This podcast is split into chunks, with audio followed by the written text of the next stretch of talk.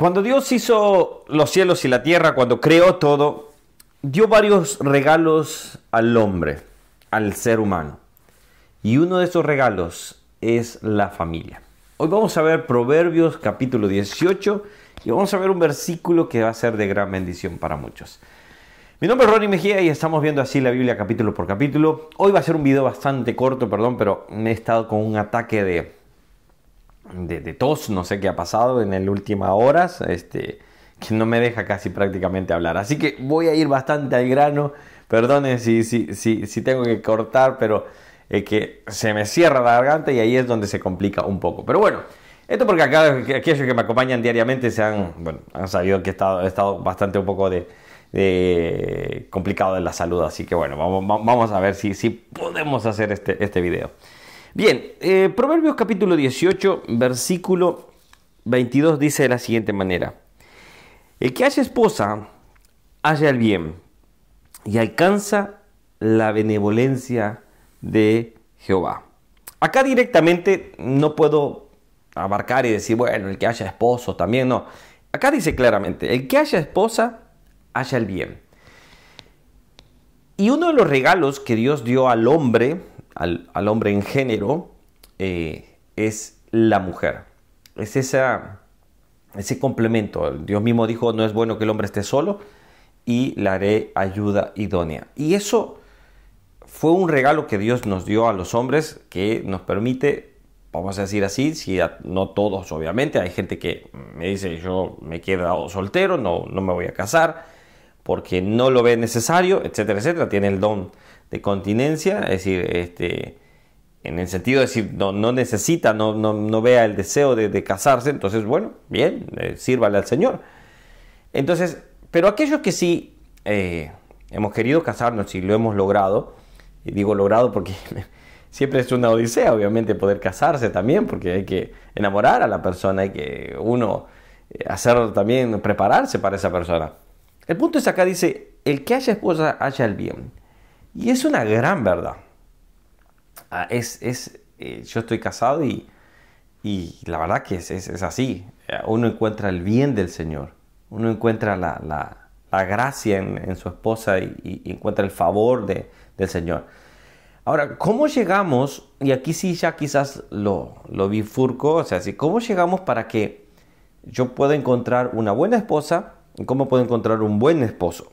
Porque acá ya sí es ya para ambos así. Aquellos que están casados, escúchenme y, ya llegaré con ustedes. Eh, Deme unos minutos más. Y es aquellos de decir, bueno, ¿cómo puedo eh, seleccionar la verdad? ¿Cómo puedo saber que encontraré una buena esposa? Porque acá habla de sí, que haya esposa.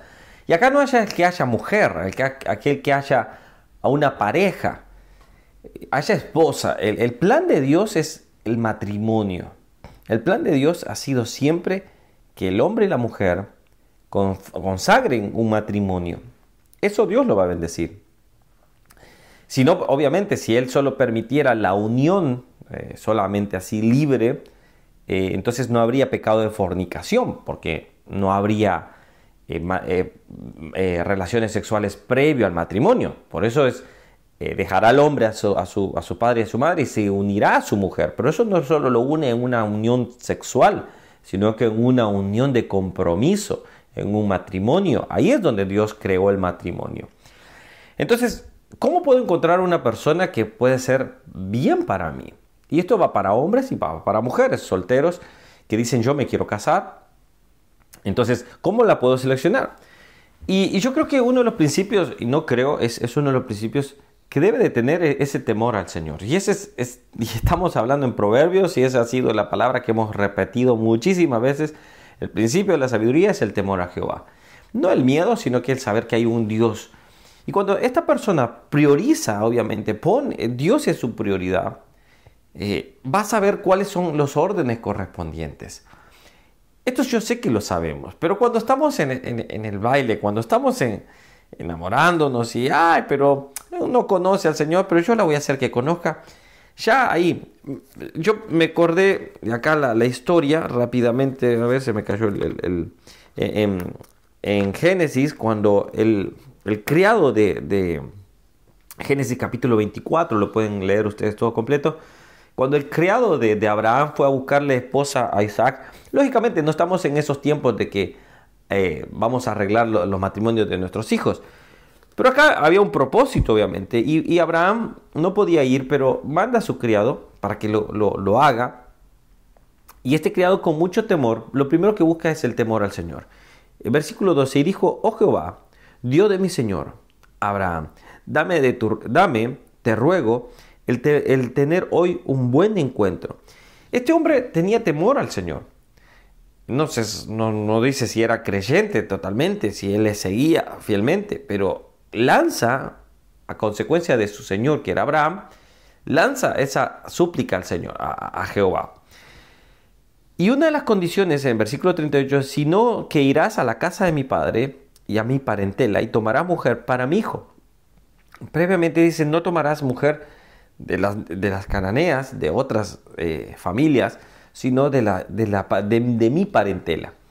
Entonces ya vemos varios aspectos donde nos están mencionando que nosotros, esta persona debe de tener una selección, debe saber que debe de estar con un temor al Señor, debe de tener un, una consagración hacia el Señor, debe tener ese, ese, ese temor al Señor, debe de estar entregada al Señor o entregado al Señor.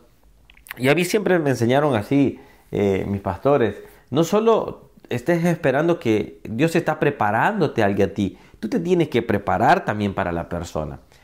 Entonces, cuando ya encontramos, cuando esta persona mira todo esto, esto es un tema muy largo, pero cuando encontramos este punto, entonces sabemos que el Señor bendecirá ese matrimonio. ¿Cómo sabemos que Dios bendecirá un matrimonio? Porque este matrimonio glorificará el nombre de Él. Cuando es así, Dios bendecirá ese matrimonio.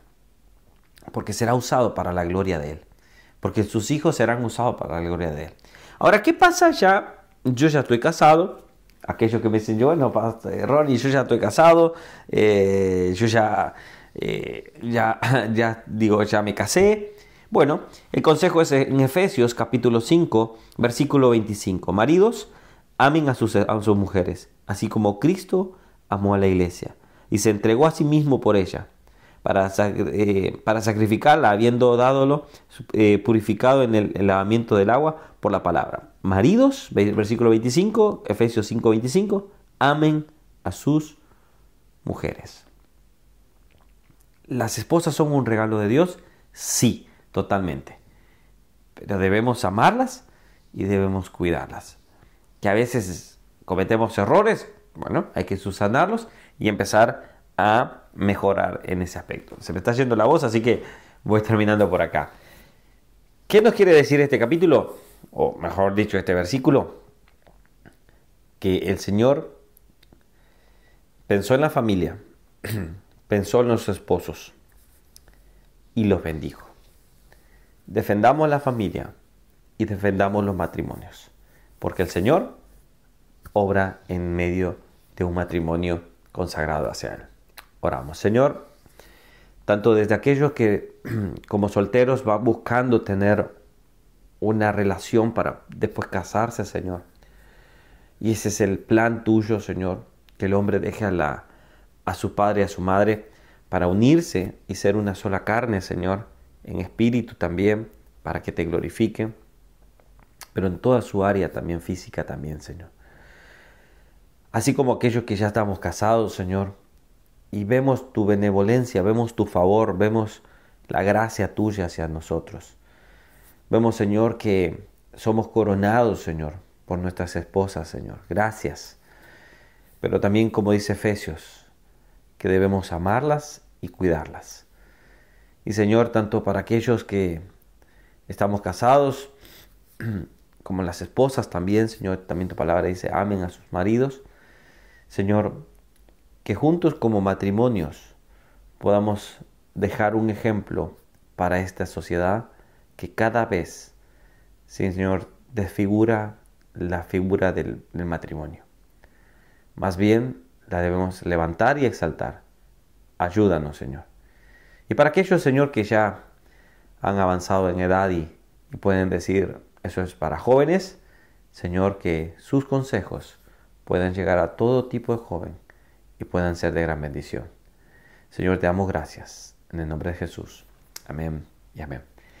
Que Dios les bendiga, nos vemos, ya se me está yendo la voz, así que nos vemos el día de mañana. Hoy tuve que grabar en este horario así, ya, se, ya vamos a ir a descansar prácticamente, así pero no quería dejar de hacerlo.